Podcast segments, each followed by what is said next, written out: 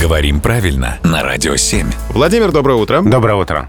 Доброе утро, Владимир. И вопрос у нас от Сергея. В русском языке, пишет он, слово «нет» носит отрицательно-запретительный характер. Ну, мы об этом знаем. Однако выражение «а почему бы и нет» слово меняет смысл на противоположное. Откуда такой перевертыш? Спрашивает Сергей. Но здесь-то слово остается в своем обычном значении. Давайте эту фразу расшифруем. А почему бы и нет?